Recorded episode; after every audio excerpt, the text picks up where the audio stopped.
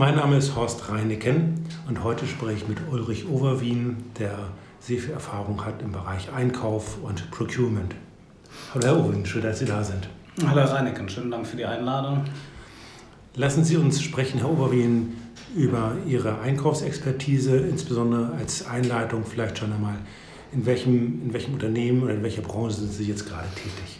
Aktuell bin ich im Maschinenbaubereich tätig. Das ist auch meine grundlegende Erfahrung. Maschinenbau, Fahrzeugbau. Ähm, verantwortlich im Moment als Betriebsleiter, äh, zu dem die Bereiche Produktion, Logistik und Einkauf äh, gehören. Ähm, das Unternehmen ist ein mittelständisches, familiengeführtes Unternehmen in Hamburg. Gesamt in etwa über alle Standorte 300 Mitarbeiter. Ähm, der Standort Hamburg selber umfasst 160 und die eigene Führungsspanne sind etwa 90 Mitarbeiter. Davon umfasst der Einkauf ähm, sieben Personen, die die gesamte Beschaffung für die Produktion, aber auch eben für indirekten Einkauf verantworten. Sie waren früher auch schon bei anderen Unternehmen. Welche waren das? Unter anderem die Firma Still in Hamburg. Dort war ich verantwortlich für den Einkauf und die Beschaffung der Ersatzteile der Still-Gruppe ähm, für sämtliche Ersatzteile der Stapler, die dort am Standort, aber auch eben an anderen Standorten produziert werden. Und andere Unternehmen vorher noch? Andere Unternehmen sind zu nennen unter anderem die M1 Nutzfahrzeuge. Für die war ich auch in der Beschaffung tätig ähm, großes Logistikprojekt, damals in der Verlagerung des Busbaus von Deutschland nach Polen, dementsprechend auch neue Lieferanten dort zu generieren, andere Lieferanten umzuleiten unter neuen Konditionen in Richtung der polnischen Werke. Gut, was sind Ihre jetzigen Schwerpunkte im Bereich Einkauf, Herr Overwien? Die jetzigen Schwerpunkte im Bereich Einkauf sind sehr viele Hydraulikkomponenten. Ähm, die mechanische Fertigung kaufen wir zum Teil noch zu. Ähm, Im Wesentlichen sind es im Bereich Rohmaterialien, äh, Elektronik, elektrische Komponenten, die dort im Moment eingekauft werden. Der Einkäufer, das kenne ich auch aus eigener Erfahrung als B2B, also Business-to-Business, vertriebsaktiver Manager, steht einem das Gespräch mit Einkäufern steht einem immer so ein bisschen bevor, weil man ähm, nicht weiß, welche Strategien ein Einkäufer fährt, um für sich, um für das Unternehmen gute Konditionen zu erzielen. Wie sehen, Sie, wie sehen Sie das aus Ihrer Sicht? Was sind so die Dinge, auf die ein Verkäufer, wenn er jetzt mit Ihnen ins Gespräch geht, achten sollte? Also ein Verkäufer äh, kann grundsätzlich auf zwei Typen Einkäufer treffen. Ein Einkäufer, der relativ unvorbereitet in, das, in die Verhandlung reingeht.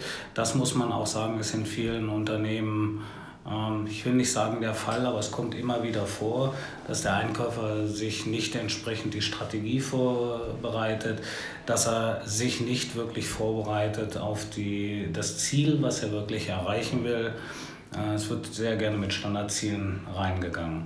Was heißt das zum Beispiel? Das Standardziel ist, dass äh, er sagt, okay, ich kann zum Zeitpunkt jetzt drei bis vielleicht fünf Prozent nochmal vom genannten Angebotspreis erreichen. Ähm, ich kann vielleicht noch ein Skonto verhandeln, ich kann vielleicht noch über äh, einen Volumeneffekt rangehen, um den, den Preis entsprechend zu drücken. Aber das sind dann schon die drei wesentlichen Punkte, die mhm. auf den Tisch kommen wenn der Vertriebsmitarbeiter auf einen gut vorbereiteten Einkäufer trifft, ähm, dann ist es so, dass der Einkäufer sich A, eine sehr gute Marktkenntnis vorher verschafft hat. Das heißt, das, was er einkaufen will, kennt er auch am Markt. Er kennt äh, dann in der Regel auch die gesamten Kontakte, Lieferantenkontakte des Unternehmens und darüber hinaus. Ähm, er bereitet sich insofern vor, dass er seinen Gesprächspartner und das Unternehmen sehr genau kennt. Er bereitet des Weiteren auch vor, wie seine Beschaffungsstrategie aussieht. Das heißt Losgrößen, technische Spezifikationen, ähm, Dinge wie äh, Rahmenverträge und Mengenkontrakte hatte ich schon genannt, aber diese halt eben ganz klar auch in ein sehr gutes logistisches Konzept eingebettet. Nicht nur der Einkauf rein auf, auf einen besseren Preis zu erzielen, sondern Gesamtkonditionen, also sprich einen äh, nicht monetären Mehrwert zu erzielen, der sich auf Basis von Lieferkonditionen, auf Basis von Konsignation und verkürzten Lieferzeiten zum Beispiel bezieht. Ja, ich merke, dass Sie schon in die Fachsprache hineinkommen. Wie kann man dem begegnen? Wie kann man äh, damit umgehen, wenn man tatsächlich die Situation erlebt, der ist ein sehr, gute, sehr gut vorbereiteter Einkäufer einem gegenüber? Also ähm, vorweggeschoben ist es in einer Verhandlung ja immer eine Situation, wo man meint, von einem Dissens zu einem Konsens kommen zu wollen. Dementsprechend erlaube ich mir mal einfach ähm, den, äh, den, Begriff zu verwenden, man geht in eine kleine Schlacht im schlimmsten Falle ähm, und dementsprechend sollte der Verkäufer sein Gegenüber, seinen Gegner, äh, kennen. Ich sage ganz bewusst Gegner. Genau, ich wollte gerade nachfragen. ja. Weil es im Rahmen der Verhandlungen ja darum geht, diesen, diesen potenziellen Gegner zu einem Partner zu machen und ihn auf Seite, seine Seite zu ziehen. Es gibt diesen schönen Begriff der Win-Win-Beziehung.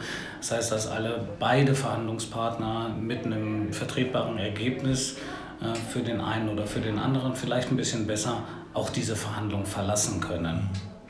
Nun gibt es auf Seiten des Procurement 14 Strategien, die allgemein angewendet, wird, äh, angewendet werden können Sie ein, zwei Beispiele nennen ähm, dieser 14 Strategien und auch gegebenenfalls, wie man mit denen, äh, wie man diesen begegnen oder umgehen kann?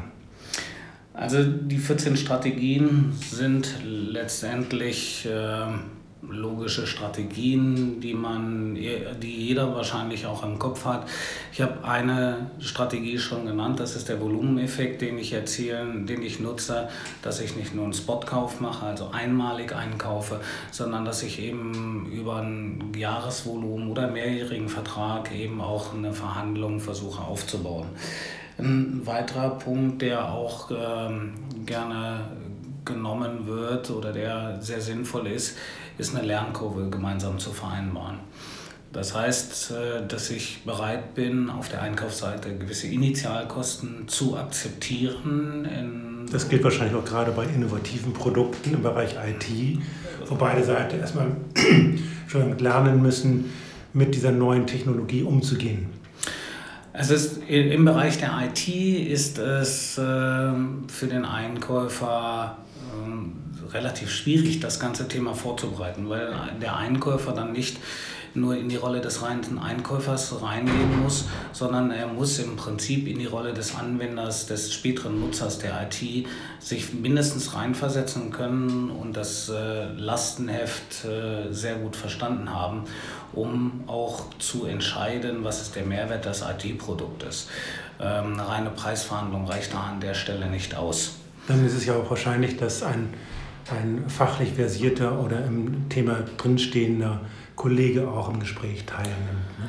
Der Einkauf braucht äh, genauso wie der Verkauf äh, Verbündete im Unternehmen. Er kann nicht alles wissen und gerade die IT ist ein sehr spezieller Fall, wenn wir von äh, ERP-Systemen im Allgemeinen oder auch Besonderen sprechen.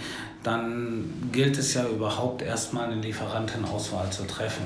Und diese Lieferantenauswahl ist es wichtig für die Einkaufsseite, aber auch für die Verkaufsseite, dass der Einkauf früh beteiligt ist, damit äh, nicht zum Schluss Themen auf den Tisch gebracht werden von der Einkaufsseite, die schon lange diskutiert waren, die fachlich schon lange abgeschlossen waren. Ich habe die Erfahrung gemacht, dass es beim auf Seiten des einkaufenden Unternehmens nicht nur auf Preise und Konditionen im Allgemeinen ankommt, sondern auch eine prozessuale Zuverlässigkeit. Also dass man als ähm, verkaufendes Unternehmen dort sicherstellen kann oder zumindest die, die Perspektive bietet, auch prozessual, also was die ganzen Abläufe, was die Schnittstellen anbetrifft, auch wirklich leistungsfähig zu, äh, zu sein. Wie sehen Sie das? Ich sehe das ebenso. Ich sehe es äh, ganz bewusst auch durch meinen eigenen Werdegang. Ich bin Maschinenbauingenieur, komme also irgendwo mal aus der Technik, bin dann über die Logistik und die Fertigungssteuerung in Richtung Einkauf äh, gegangen. Dementsprechend hat sich in der heutigen Zeit, und das ist auch notwendig, der Einkauf gewandelt von einem reinen Einkäufer, der über Menge und Preis spricht, ähm, zu einem Supply Chain Manager, wie es im, im neuen, in der neuen Begrifflichkeit heißt. Also jemand, der in der Lage ist, das Gesamt, den gesamten Beschaffungsprozess zu beurteilen und auch zu bewerten.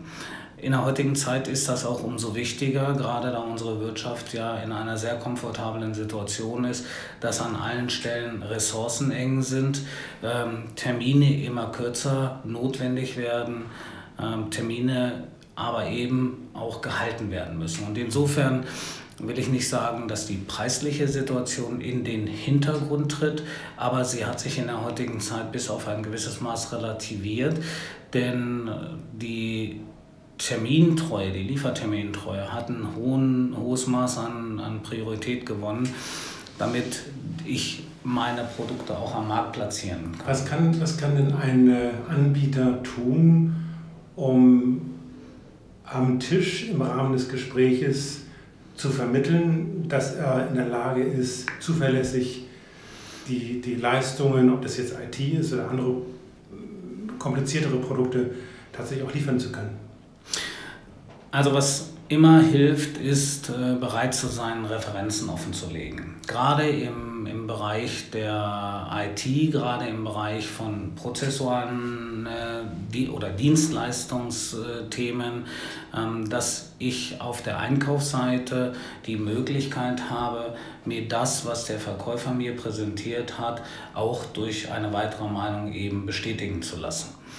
Ähm, denn die Frage ist ja gerade bei diesen Produkten, die Sie genannt haben, IT, Dienstleistung, ähm, immer wieder die, die Response-Time, die Antwortzeit, wenn ich in, mit einem Problem mich konfrontiert äh, sehe. Ähm, mein System steht, wie schnell kann dieses Problem behoben werden, dieses IT Thema. Ähm, wie ist die, der Support, der geleistet wird? Das heißt also, ich spreche nicht nur über das reine Produkt bei solchen Themen, ähm, sondern ich spreche um, das, um den Mehrwert, um das Produkt drumherum. Also sprich den sogenannten den Service-Level, den ich einfach fordere. Inwieweit muss ein Anbieter damit rechnen, dass er zu bestimmten Garantien oder zu bestimmten Zusagen äh, aufgefordert wird, die einzuhalten sind und die dementsprechend auch eine Haftungsfolge äh, beinhalten können? In der heutigen Zeit in sehr hohem Maße und auch, auch äh, steigend. Denn die, wenn, ich, wenn wir bei IT, IT bleiben, ist die Erfahrung von vielen Unternehmen mit, mit ERP-Systemen nicht unbedingt die beste.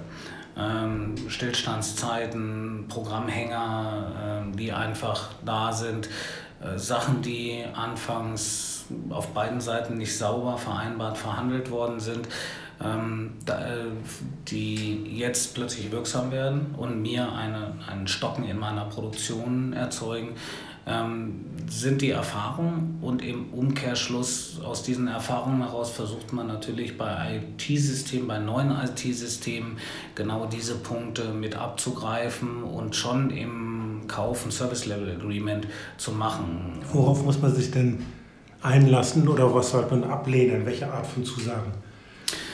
Also ablehnen, ich fange mal anders an. Man muss sich darauf einstellen, dass ein Respond-Level innerhalb von maximal 24 Stunden geleistet wird, wo man sich nicht darauf einlassen sollte. Ist also nicht, kürzer, nicht kürzer als 24 nicht, Stunden. Nicht länger als 24 nicht Stunden. Länger als 24 Stunden. Ähm, in der Regel wird dann auch erwartet, dass binnen 24 Stunden auch der Fehler abgestellt wird. Das Problem auf der Verkaufsseite ist, wie kann ich das garantieren? Wenn ich sage grundsätzlich oder wenn ich zustimme, grundsätzlich wird ein Fehler binnen 24 Stunden abgestellt, dann stehe ich schon mit einem Bein wieder in der Gewährleistung. Äh, die Möglichkeit, die es da gibt, die ich auch selber immer wähle, ist, gewisse Fehler in gewisse Klassen einzuordnen. Ist es ein wirklicher Systemausfall? Ist es ein Programmfehler in einem Programmmodul? Ähm, diese Themen abzusichern und eben zu sagen, okay, bei einem Systemstillstand muss binnen 24 Stunden das System wieder aktiviert werden, weil ich ansonsten in Produktionsausfall gehe. Ich will nochmal nachfassen, ähm, gerade was Unternehmen anbetrifft, die eine neue innovative Dienstleistung anbieten wollen. Dass man natürlich auch Interesse daran hat, bevor man eine große Referenz hat und eine Referenzliste hat, auf ein Pilotprojekt hinwirkt und sagt, lass uns doch einfach mal einen Piloten starten, um zu sehen, wie die Zusammenarbeit funktioniert jenseits des Verhandelns, jenseits der Schriftform, um auch aneinander zu lernen. Wie sehen Sie das?